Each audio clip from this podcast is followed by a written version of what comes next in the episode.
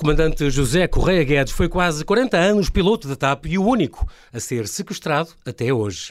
Guiar carros, prefere de noite e com chuva. Pilotar aviões, tanto faz.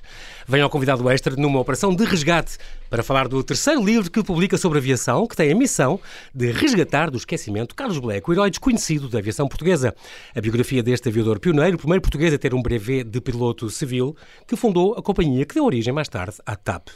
Black foi o nosso glorioso maluco das máquinas voadoras, numa altura, nas décadas de 1920 e 1930, em que pilotar um avião significava quase sempre risco de vida. Fez o primeiro voo a solo entre a Europa e a Índia, foi o primeiro a voar de Portugal até Angola. Mas o fato de ser um fervoroso salazarista e as suas ligações ao Estado Novo fizeram com que não fosse recordado depois de 25 de Abril até agora. Senhores passageiros, bem-vindos a bordo. Em nome da Companhia Aérea Observador, desejamos-lhe um bom serão. Queiram pôr os telemóveis em modo de avião e apertem os cintos. Esta conversa de escola aqui. Olá, comandante, e muito prazer eh, por, ter, por estar aqui connosco. Obrigado por ter aceitado este meu convite. Bem-vindo a este, a este voo. Olá, João Paulo, muito obrigado. Muito obrigado pelo convite para estar aqui também. É um prazer enorme estar na, na Rádio Observador à conversa. Qual é a sensação de, de o comandante já estar no cockpit, mas hoje sou eu aos comandos. Isso... Muito bem, muito bem. Quero dizer também que acho piada porque toda a sua carreira, a começar por aquele estudo de engenharia que começou.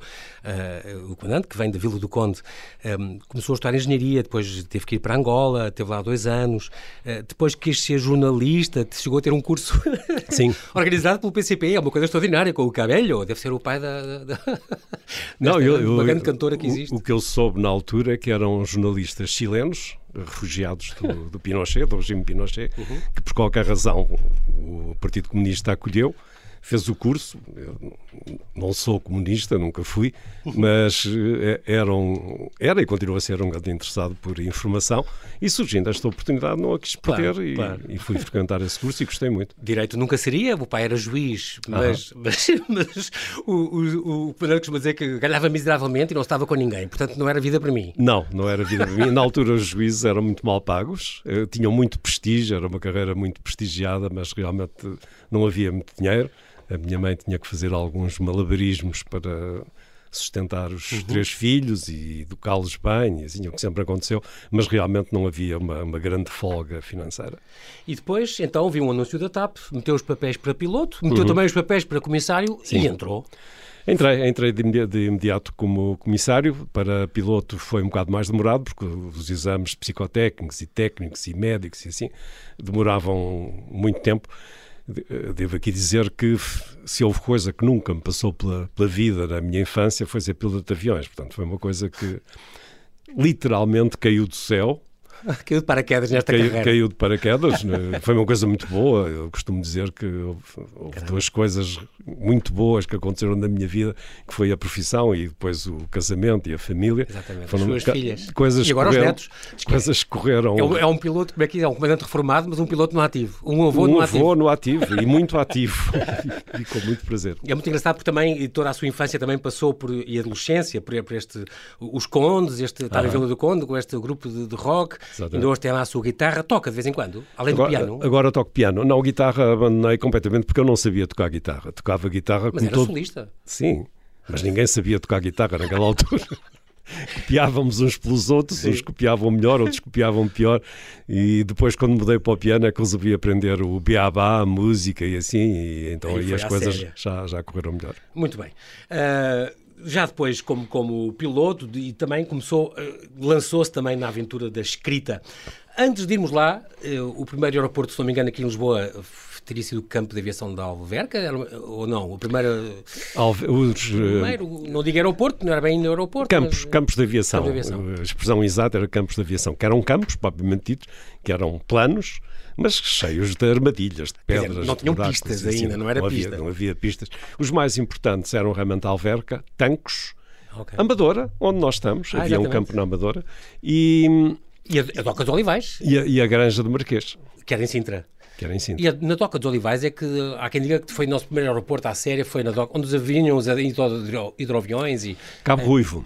Cabo Ruivo. Em Cabo okay, Ruivo. Okay, é Mas isso já é nos 40, portanto, é ah, fins então da década de 30, princípios da década de 40, que em Cabo Ruivo existe o aeroporto marítimo de, de Cabo Ruivo. Se não me engano, não está agora o oceanário, acho que, acho que sim, é. Sim, sim, sim, exatamente. Muito bem. E, mas, no entanto, não posso deixar disso, aqui numa frase rápida, uh, tem lançado sempre este grito de alerta para tirar o aeroporto da Portela, porque acho um milagre até hoje não ter acontecido nada grave. Bom, uh, isto é um problema que se discute há 40 anos, Sim. ou talvez mais. Eu entrei na TAP em 1970 e pouco tempo depois já se discutia uh, o novo aeroporto de Lisboa. Uhum. Porque, real, por várias razões. Porque, em primeiro lugar, até por razões uh, comerciais e técnicas. Porque um aeroporto só com uma única pista, como é o caso do nosso, está sempre muito limitado. Em nível, ao nível de operações, de aterragens e de descolagens, está sempre congestionado e não, não, não pode crescer. Havia uma segunda pista, que nós, pilotos, até gostávamos, uma pista pequena, que era a pista 36, que era orientada a norte. Mas que hoje é, par é parking. Hoje é parque de estacionamento. e era, era uma pista que nós gostávamos porque, como está orientada a norte, principalmente no verão, quando há aquelas nortadas, o vento muito forte, em vez de estarmos a fazer correções para aterrar na outra é. pista, assim, ali aterrávamos diretos e o vento era é. tanto que o avião parava logo, fosse avião é. pequeno, grande, ou assim. De maneira que foi uma, foi uma frustração quando, quando fecharam essa, essa segunda pista. pista Mas depois há, há, outros fatores que são, uh, quanto a mim, os mais importantes. Em primeiro lugar, a poluição, poluição sonora e a, a poluição. E do ar, não é? E do ar, claro. porque, como estão a imaginar, principalmente à descolagem, os aviões vão a descolar com a potência máxima, com peso máximo Exato. e vão a despejar toneladas, literalmente, não há aqui qualquer exagero, toneladas de CO2 em cima, da, em cima da cidade. Da segurança circular. O ruído, eu, eu, lembro perfeitamente, quando estava a fazer pesquisa para este, para este livro, para o Carlos Black, eu passei muitas horas na, na Biblioteca Nacional, onde, como em todas as bibliotecas, não se pode fazer barulho. Sim falamos baixinho quando temos que falar, não arrastamos as cadeiras. Mas isto é ali no Campo Grande, onde. De dois em roda... dois minutos pois. passa um avião por cima e tudo aquilo chocalha, tudo aquilo vibra, é um barulho Sim, infernal. Exatamente, exatamente. Portanto, só para dar uma, uma ideia. Da poluição sonora. Do, do, do absurdo que isto é. Exatamente. E depois, obviamente, há a questão da segurança. Uh, já aconteceram alguns ameaços, só não aconteceu uma tragédia grave porque não aconteceu mas já, já aconteceram sorte, alguns ameaços. E se um avião se estatelar... No meio da cidade? Principalmente à descolagem. Na descolagem para sul, os aviões passam quase por cima, quase à vertical para o Hospital Santa Maria. Portanto, isto poderia ser, ou Deus nos perdoe que nunca aconteça, claro. uma tragédia de proporções bíblicas. Um avião com os tanques cheios de espinhar-se ali. Portanto, não faz sentido. Este aeroporto tem que sair de, daqui, tem que sair do, do, centro de Lisboa, por muito prático que seja, eu concordo que é Sim. é muito prático, mas tem que sair daqui. De qualquer modo, a ideia é construir um novo no, no, na margem sul, mas este Bom, nunca sairá, este será uma extensão, ou o outro será uma extensão deste? Bom, eu discordo disso, da manutenção do atual aeroporto, mas eh, quem sou eu? Se fecharia mesmo, uh, fechava, tirava dali. Fechava completamente, faria um aeroporto novo em qualquer sítio, eh, em qualquer que sítio não, não. Que não no meio da cidade. Que não no meio da cidade, mas num, num lugar que fosse adequado, e penso que não faltam lugares adequados aqui em volta de, de Lisboa. Agora, o que falta é um consenso e, e, e os interesses gigantescos que se movem em volta, em volta disto, nos quais, obviamente, eu não me vou meter. Eu claro. só nas, nas questões técnicas. Aliás, eu posso lhe dizer outra coisa, que eu tive envolvido a seguir ao acidente da TAP no Funchal, em uhum. 1977, foi constituída uma comissão para dar um parecer sobre o aumento da segurança da pista de Funchal, que era uma pista, não, não vou dizer crítica, mas era uma pista difícil de operar. Uma pista pequena, 1600 metros, para o tipo de avião que a gente lá operava. Isto antigamente, antes do primeiro e único acidente fatal sim, sim, sim, sim. Portanto, a seguir ao acidente foi constituída uma, uma comissão para estudar e para, para apresentar sugestões. Essa comissão era presidida por um indivíduo extraordinário, uma das personalidades mais extraordinárias que eu conheci na minha vida de, de piloto, que era o senhor, o comandante André Turcá, que foi apenas o homem que desenvolveu o Concorde pelo lado francês, fez toda a parte de testes e uhum. desenvolvimento do avião. Portanto, uma pessoa que sabia uma barbaridade de, de, aviação. E depois mais técnicos de vários países. E eu integrei essa comissão, com muita honra, eh, em representação do Sindicato dos Pilotos. E o que é que ele dizia? E eh, esta comissão tinha dois objetivos: apresentar um, um, um, projeto de segurança, uma proposta de segurança para a pista tal como ela era, Uhum. Porque havia possibilidade de melhorar, íamos fazer o grooving. O grooving é criar uns sulcos na pista para a água escorrer melhor, uhum. melhores ajudas rádios, fazer umas áreas de segurança no princípio e no fim da pista, no caso do avião sair. É um bocado como nas corridas de Fórmula 1, se sim, eles saem da sim. pista, ou aqueles caminhões, ou aqueles, aquelas, aquelas escapatórias que a gente vê para os caminhões. Portanto, eh, tudo isso era execuível e era possível. Agora, a pista ia, ia continuar com os tais 1.600 metros que tinha na altura. Sim. E depois havia o projeto do professor Edgar Cardoso, que é o que existe agora. Com os tais pila, os, pilares, os pilares cima do mar. Fora, Exato. E o parecer da Comissão em relação a essa obra é negativo. Ah. Negativo. E por várias razões. Eu lembro de uma delas, foi feita uma, uma simulação na num túnel de vento, penso que em Poitiers, na Universidade de Poitiers, uhum. e, e, realmente as imagens que se viam eram assustadoras, os turbilhões que, que surgiam debaixo dos pilares, para cima, para baixo, e assim. E, mas, não foi, mas não foi por isso que, que o pareceu foi negativo. O investimento era muito grande, e apesar desse investimento, uhum. a pista iria, iria continuar a estar limitada, como está, pelos mesmos ventos. Pois, os ventos ali é que não há nada a fazer. Continua a fechar.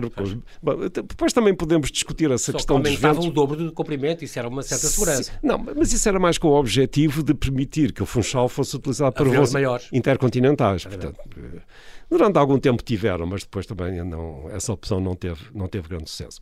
Onde é que eu quero chegar? Apesar de um parecer técnico bem sustentado e bem elaborado que rejeitava essa opção, o poder político fez. então está mesmo. Portanto, e está lá o aeroporto e está feito. Continua a ter os mesmos problemas que sempre, que sempre teve. Mas as pessoas agora têm mais sensação de segurança, eu acho, quando veem aquilo e sabem que foi renovado e que tem o dobro da pista, não sei quê. isso acalma muitas pessoas, como o comandante sabe. Sim. Uh, não sabem depois esse pormenor de, de, dos ventos que fazem turbilhões debaixo da os. Os, os, ventos também podem ser discutíveis. Aliás, também tenho participado nessa discussão se, estes limites que hoje existem ainda fazem sentido. Eu pessoalmente acho que não. Mas. Uhum. Até porque sabemos que esses, esses uh, limites foram estabelecidos nos anos 50 por um Dakota, um avião DC-3, que era o avião da Direção-Geral da Aeronáutica Civil. E ninguém pode se calhar se dava mal. se calhar se dava mal com aqueles ventos de 15 nós e 20 nós mas que num Boeing ou num Airbus ou assim tem, tem pouco significado Engraçado. Depois uh, lançou-se então o comandante na, na, na, aventura da escrita. Eu tenho aqui este livro para o ano, já faz 10 anos, este na, na rota do Yankee Clipper, Sim. editado pela Chiado, Lisboa e o Tejo no final de uma grande aventura, onde tem ficção misturada com factos porque não foi o primeiro grande desastre aéreo ocorrido em, em Portugal, foi nesse ano antes aquele da, da, foi maior. da BOAC, quando o hidroavião uh, matou 13 vítimas dos 15 passageiros. Mas o maior é 22 de fevereiro de 43, o tal Boeing 314 Yankee Clipper da Panam despenhou-se no Rio Tejo e aí um, ehm, foi, foi mais grave. Aí já se falam das pessoas célebres que iam a bordo e tal, e, e pronto. E também dos sobreviventes, que, que, que também houve. Sim, sim. Um, e depois disso, então, escreveu, e se dá para outra conversa, então, O Aviador, este livro que saiu já há quatro anos, da Luz de Papel, já desta editora, deste último que, que, que o traz aqui. Então, já está em quinta edição, são histórias de uma vida passada dentro dos aviões da TAP, são 36 anos de experiências fantásticas uh, que tem para, uh, para nos contar, sobretudo histórias positivas e divertidas. Todas também elas. não quer, não quer assustar as pessoas. Não, foi uma, um critério que presidiu a, quando decidi escrever esse livro, foi não vou assustar ninguém, pelo contrário. Eu, eu sei que há muita gente que tem medo de voar e Vou tentar fazer o contrário, vou tentar uh, aliviar a carga que ainda hoje, claro. o peso que ainda hoje o avião representa para, para, muita, gente. para muita gente. Porque a esmagadora maioria das pessoas não se sente 100% à vontade lá em cima. Não, por mais que digam. Por mais que digam. Uns têm mais medo, outros têm menos medo. Mas por vezes até nós, pilotos, temos medo quando as coisas correm mal, porque somos humanos como claro, os outros. É? Claro. Estamos lá em cima a 40 mil pés a voar àquela velocidade. E, e é Portanto, é e o medo é, um, é. é. o nosso instinto de conservação a funcionar Exatamente. e é muito, muito respeitável. E é engraçado dizer isso porque, por exemplo, há quatro anos não houve um único morto em todo o mundo. Exatamente. O Fernando gosta de referir isso. Não um único morto em todo o mundo e estamos a, a, milhões de voos, sim. Milhões e milhões de passageiros que voaram durante um ano. Nem, portanto, é mais perigoso andar de cadeira de rodas ou de Sem bicicleta dúvida. ou de elevador ou de trotineta. A trotineta agora então tem havido imensas vítimas. Sem dúvida. Depois houve aqueles problemas com o Boeing 737 MAX, que foi um erro Exatamente. Foi mais trágico. Recente. Exatamente. E isso veio estragar as estatísticas, mas as coisas estão, geral... estão novamente a a mudar e, e, a mudar pelo a mudar para melhor. Eu eh, aproveitava esta oportunidade para dizer eh, porque é que eu acho isto, porque é que as coisas estão, o que é que provocou a grande mudança. Uma vez que eu faço a transição, a minha carreira faz a transição entre a aviação analógica, vamos chamar-lhe assim, portanto, uhum. para a digital. Exato. que são processos completamente diferentes, são filosofias Exatamente. completamente diferentes, quer do ponto de vista da operação, quer do ponto de vista da, da operação também. Nós, Comandante, vamos já voltar, pegar aqui neste, neste assunto, já seguir esta síntese de notícias, porque neste momento, já que está a posto o André Maia, nós temos que fazer, atualizar aqui toda a informação, até já.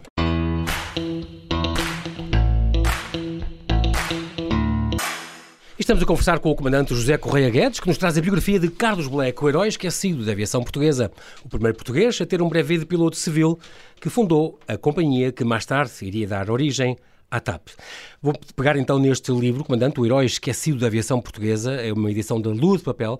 Vou só começar que, por dizer que acho isto importante, os direitos de autor revertem na íntegra para esta associação Coração Sim. Amarelo. Que é Como de resto já acontecia com o aviador. O aviador reverte para a Associação é Acreditar importante. e este para a Associação Coração Amarelo. Que é uma IPSS que, que apoia pessoas em situação de solidão ou de dependência, Exatamente. de preferência as mais idosas. É importante isso. Tem um, também um notável uh, prefácio do Jaime Nogueira Pinto, Exatamente. o homem desta casa também, onde diz que ler este livro é a história de um homem livre, corajoso, com a paixão dos céus. Um homem na linhagem dos heróis do ar, empenhados na sua conquista pioneira, na obsessão, sempre tenaz e teimosa de ir mais além. Exatamente. É, o problema é exatamente este. Foi um grande herói e teve feitos notáveis. Vamos falar duas, duas outras coisas que ele fez ainda neste tempo em que era arriscar a vida a voar. Estamos a falar dos anos 20 e 30. Uhum. Eh, mas, eh, por, mas por questões de preferência política ou por questões eh, do politicamente correto e do que é bom ou não apoiar. E como ele era do tempo do Salazar e foi da Legião e, e, e estava em organismos de vigilância e não sei o quê. Pronto. Foi, foi arrumado e foi esquecido da história. No entanto, é um homem que foi, interessa celebrar. Foi, foi realmente quando eu decidi, por algumas circunstâncias especiais, eu decidi pegar nesta história do, do Carlos Beck. Uhum. Eu começo pela primeira, eu sou, com mais outros colegas, fundador da Associação de Pilotos Portugueses de Linha Aérea, a APLA, onde mais tarde foi criada uma sala Carlos Black, que ainda hoje, que ainda hoje existe, ainda hoje perdura. Portanto, eu já tinha ouvido falar muito do, do Carlos Black, só que, enfim, pequenas notas de, de rodapé, sabia que ele tinha existido, sabia que tinha feito a viagem à Índia, mas praticamente não sabia mais nada sobre, sobre ele. Sabia muito pouco sobre ele.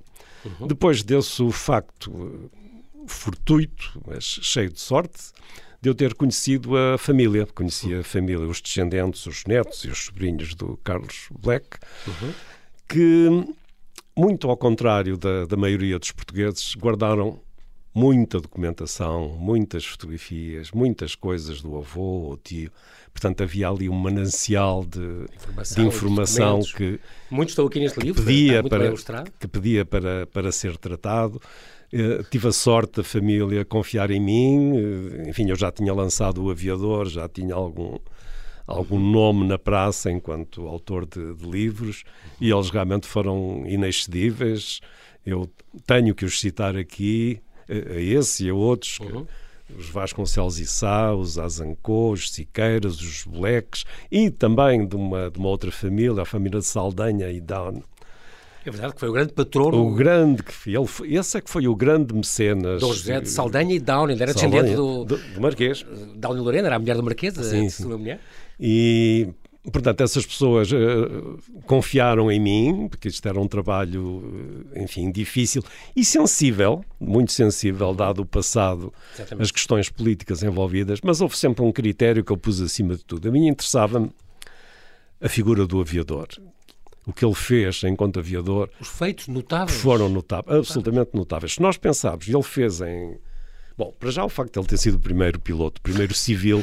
Graças a uma cunha maravilhosa. Graças a uma cunha, é verdade. Normalmente eram da Força Aérea que iriam para pilotos civis, não? Só para... havia uma escola de aviação em Portugal, que era na Granja de Marquês, que era a Escola de, de Aeronáutica Militar, onde se formavam os, os pilotos militares. Agora a base aérea número um. Que agora, e continuam a formar os sim, pilotos sim. militares, é, é ali que se dá a formação. Portanto, qualquer civil não poderia entrar. Não poderia entrar, mas havia uma linha muito pequenina, daquelas hum, que parece dos seguros, que dizia, em caso de força maior, serão permitidos civis, em caso de emergência nacional. Pois até porque os pilotos da altura eram todos, uh, estávamos na plena guerra, estamos em 14, 15, 1900 e... Não, mas o, quando não. o Carlos Black vai, vai tirar o brevet, ele faz, faz duas tentativas, começa em 1922 e depois desiste. Ah, ok. Uh, e desiste porquê? Ele não desiste, ele é obrigado a desistir. Porque acontecia aquilo que há pouco o João Paulo estava a falar. Uh, nesta altura morria-se todos os dias a pilotar aviões. E um os pais ficaram em pânico por verem um filho e tirar o curso de aviação. Porquê é que, que ele porque é que, que o aceitaram num curso militar? Porque anteriormente, expedições realizadas por uh, militares, na altura ainda não havia Força Aérea, era a náutica militar, a Força Aérea só uhum. é formada em uh, 1952, se não estou em erro. Mas o pai Black, Charles Black, já tinha financiado operações de outros uh, pilotos militares, nomeadamente Brito Pais e Sargento Beiros e assim. Portanto, era uma pessoa que, que, era muito bem vista pela instituição militar e, claro. e principalmente pelos aviadores. Quando se deu o caso do Carlos Black querer ser piloto, depois a, a escola militar abriu-lhe as portas. Como eu disse, ele abandonou o curso em 1922. Quero lembrar que 1922 era o ano da grande euforia em Portugal, que é o ano da travessia atlântica do Gago Coutinho e Sacadura Cabral. Que para o ano faz 100 anos. Que para o ano faz 100 anos e eu Vamos gostava muito que Portugal fizesse uma coisa grandiosa à altura desses... Pode começar, por, um, pode começar por um livro seu, Comandante.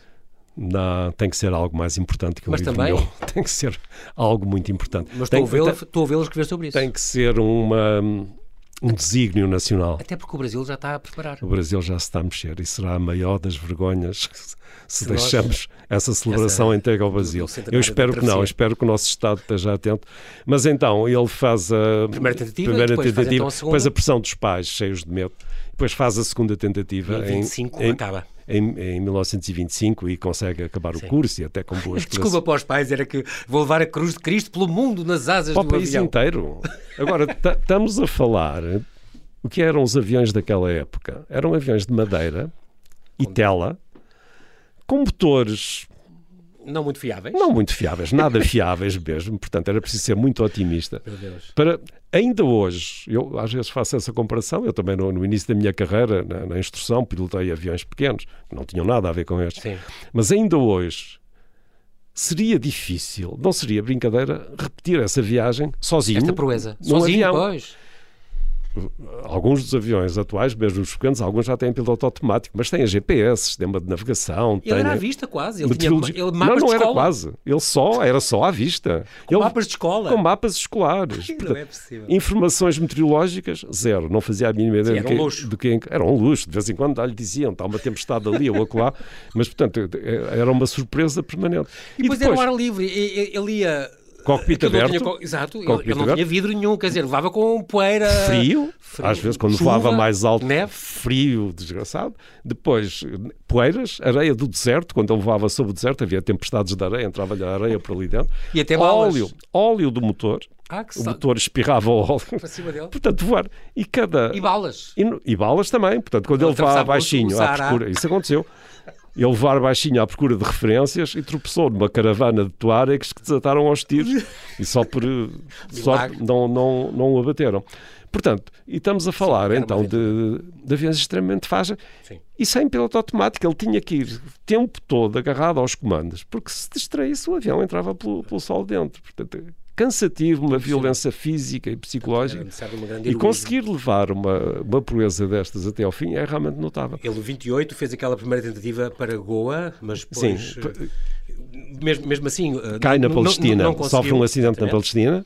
Mesmo assim bateu o recorde e bateu o recorde a distância mais longa. Condecorado pelo Presidente. Sim, todas as honras. Nunca, nunca um português o tinha ido tão longe. ele saiu ileso, que é, que é extraordinário. Sim, nunca um português tinha ido tão longe voando sozinho. Conseguiu chegar à Palestina. Ele depois foi a Angola, eh, em 1931 mas ia com outro piloto, Humberto Cruz, com um piloto militar, e a proeza deles não é só chegar a Angola, é chegar a Angola e voltar porque já outros tinham conseguido chegar a Angola. Lisboa, Guiné, Angola, Guiné, Lisboa. E o regresso. Portanto, fazem a viagem de, de volta, também cheia 22 de, dias. cheia de peripécias, de, de, de incidentes. Ele tem um livro também, ou é o Rumo a Goa, que é só sobre a viagem Rumo à Índia. Índia. Ele, Índia. é a sua autobiografia, É que ele escreveu em 1962.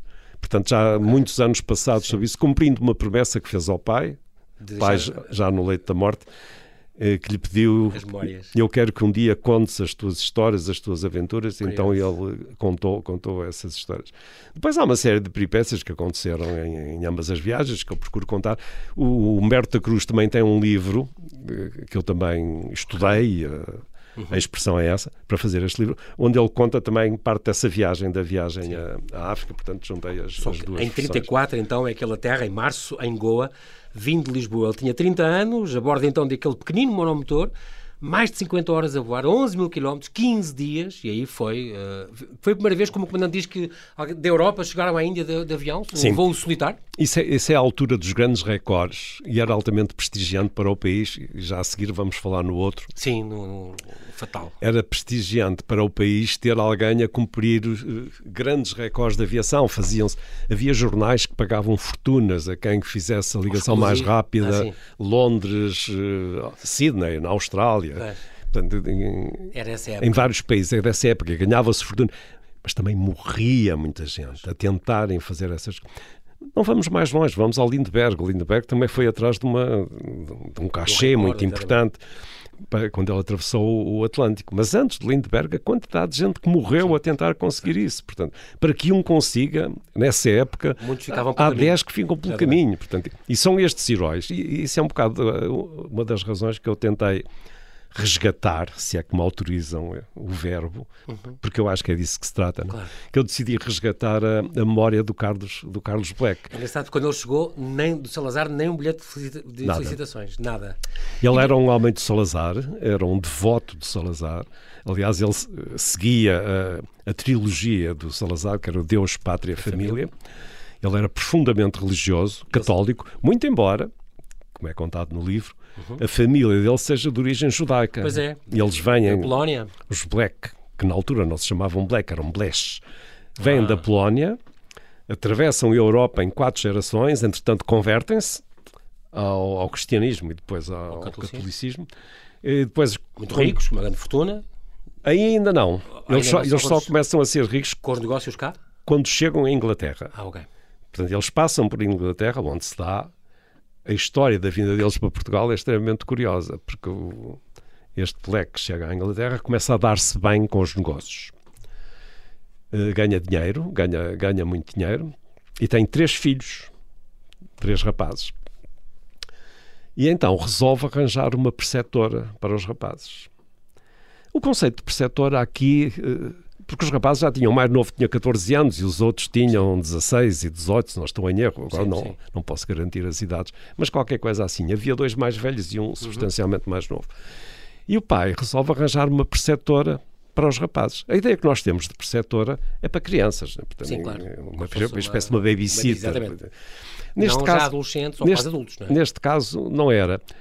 Quis o destino que a, que a figura encontrada fosse uma jovem portuguesa que estava a viver em Londres com o pai. O pai era um alto funcionário português que estava baseado em Londres e tinha esta filha com 20 anos que precisava, como se dizia, da altura de uma colocação, de um trabalho. Da altura não era muito frequente as, as meninas da sociedade trabalharem, nem em Portugal, nem em Londres. Mas eh, este senhor era bastante avançado para, para a altura. Ora, uma menina de 20 anos metida numa casa com três rapazes Sim. eh, só podia acabar como acabou, né? E teve um caso com, o mais velho, eh, que deu uma crise familiar imensa. Ele quis casar, depois o pai dele não deixava casar, eh, ameaçou deserdá-lo, mas ele não quis saber. Aquilo é um, é um amor tão grande, estava para fazer aqui uma novela. Sim. E é assim que eles vêm para Portugal. Eh, Na sequência de uma história de amor, que eles se estabelecem em, em Portugal, eles já levam um, filho quando chegam quando chega a Portugal, que é o Charles Black, que virá a ser o pai, o do- pai do- do, do do- Carlos. Carlos Black. Carlos Portanto, Black. é, é a partir de um, de um romance, de uma história de amor que os se Blacks se, aqui em- se instalam em Portugal. É, é engraçado, estava a falar há bocado do, Salazar. É, é, Em 66, portanto, no ano de Ponte Salazar, ele fez o primeiro voo e único da sua vida. Salazar, entre Lisboa e o Porto, o, o TP-104, a bordo de um Super verdade. Constellation da TAP, que deve conhecer muito bem. À chegada fez questão de ir ao cockpit e dar a opinião ao comandante Mano, chamado, e disse-lhe, não gostei. Não gostei nada. E depois veio de comboio. E veio de comboio, professor de comboio. É extraordinário. Isto de propósito, ele nem sequer ter dado um, um telegrama de, de felicitações, nada. Mas, no entanto, o Salazar, nós estamos a 5 minutos de acabar, autorizou aqui a, a última grande proeza do, do Carlos Black, que é uma coisa extraordinária. Em 35, no ano seguinte, A da propaganda do regime, que na altura era coordenada por uma figura extraordinária, podemos gostar dele ou não, mas que ele era eficaz, é um era vulto. António Ferro. Claro. António Ferro consegue convencer Salazar a comprar um Fórmula 1 dos Ares, um avião que só foram feitos três exemplares, que era o de Havilland Comment 88, que era um avião que foi concebido exclusivamente para corridas. A velocidade. E tinha as, as características próprias de um avião de corrida. Tinha uma asa muito fininha, tinha um trem muito frágil, porque aquilo não, O avião é para caber nas é asas, porque as asas eram tão finas, para, para o trem recolher e caber nas asas, Ah, tinha que ser pois. frágil. Portanto. Pois. E havia mais uma série de características E também. atingia 300 km por hora, não brinquemos. E então o objetivo, como eu disse há pouco, esta é a fase dos recordes. E Sim. Portugal precisava de um recorde Lisboa-Rio de Janeiro. Em 40 horas, era o que se queria. Plenamente foi feito. O António Ferro escreve uma, uma carta ao, Está no seu livro. ao Presidente do Conselho uh, a justificar uh, a compra do avião e a dizer o avião custa este dinheiro, mas é muito bom para o regime, é muito bom para a propaganda. E ele fala, a palavra certa é propaganda. Vai, é muito, muito prestigiante caro. para o país. O avião é Salazar muito era caro. submito e cobrava. Então nós damos com o Salazar, que toda a gente conhecia como sendo um unhas de fome, não dava dinheiro para nada, a comprar um verdadeiro Fórmula 1 dos ares. É como se fosse hoje o Primeiro-Ministro estar a comprar um Ferrari de Fórmula 1 para alguém correr. Quer dizer, o, O país caía- caía-lhe todo em cima. Mas a verdade é que o avião foi comprado, foi adquirido, e para agradar ao financiador, ao patrocinador, puseram-lhe o nome de Salazar. Sim. Só que as coisas eh, correram mal. Dessa vez correram muito em mal. 1935 e estamos na Granja do Marquês, não me engano. Da Granja de Marquês, à descolagem da Granja de Marquês, portanto, há aqui fatores que é preciso ter em consideração. Eram dois pilotos, Carlos Black e Costa Macedo, que eram oficial da, da Aeronáutica Militar, e o avião carregado de combustível até aos copos, porque ia fazer, ia voar direto até. Até o Rio? até- não, não, não, não. Então, então. Ia fazer uma escala em Cabo Verde, Ah, ok. mas ele não tinha autonomia para chegar ao Rio. E 8h37 da manhã? e então estamos a falar do tal campo de aviação, que era aquilo que a Granja de Marquês era na altura. Era um campo com pedras, com buracos, com...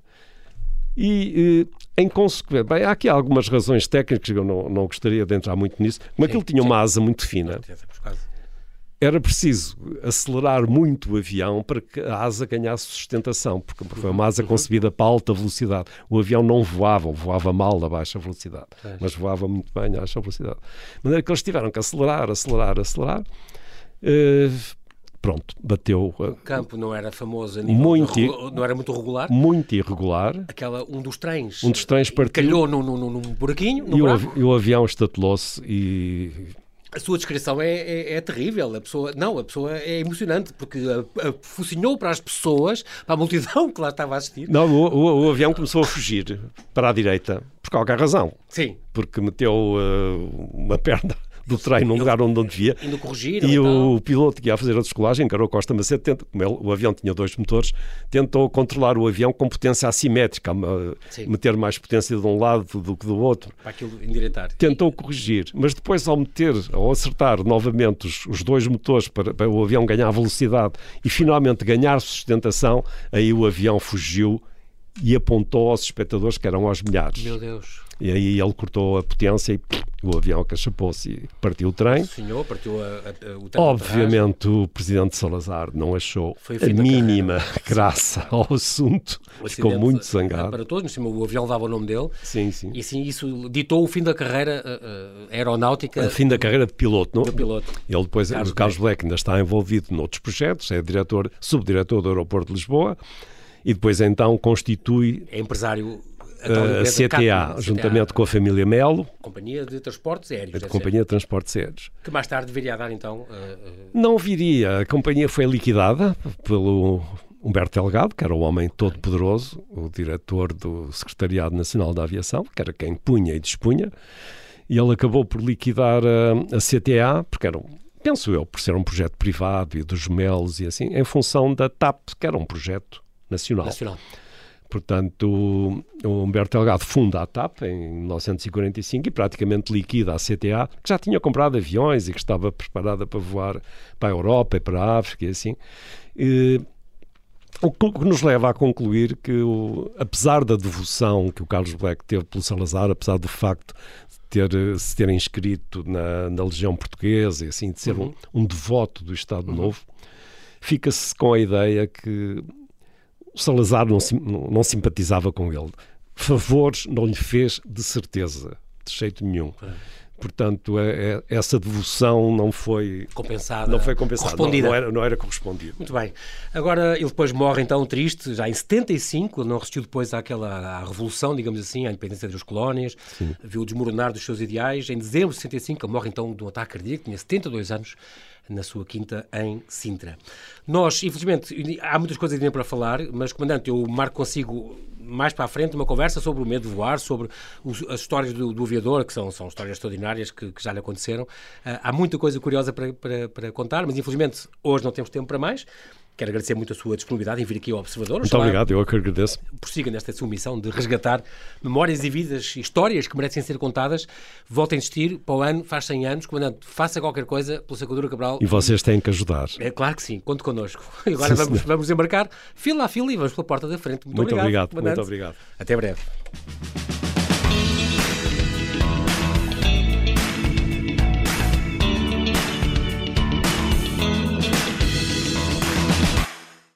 Obrigada por ter ouvido este podcast. Se gostou, pode subscrevê-lo, pode partilhá-lo e também pode ouvir a Rádio Observador online em 98.7 em Lisboa e em 98.4 no Porto.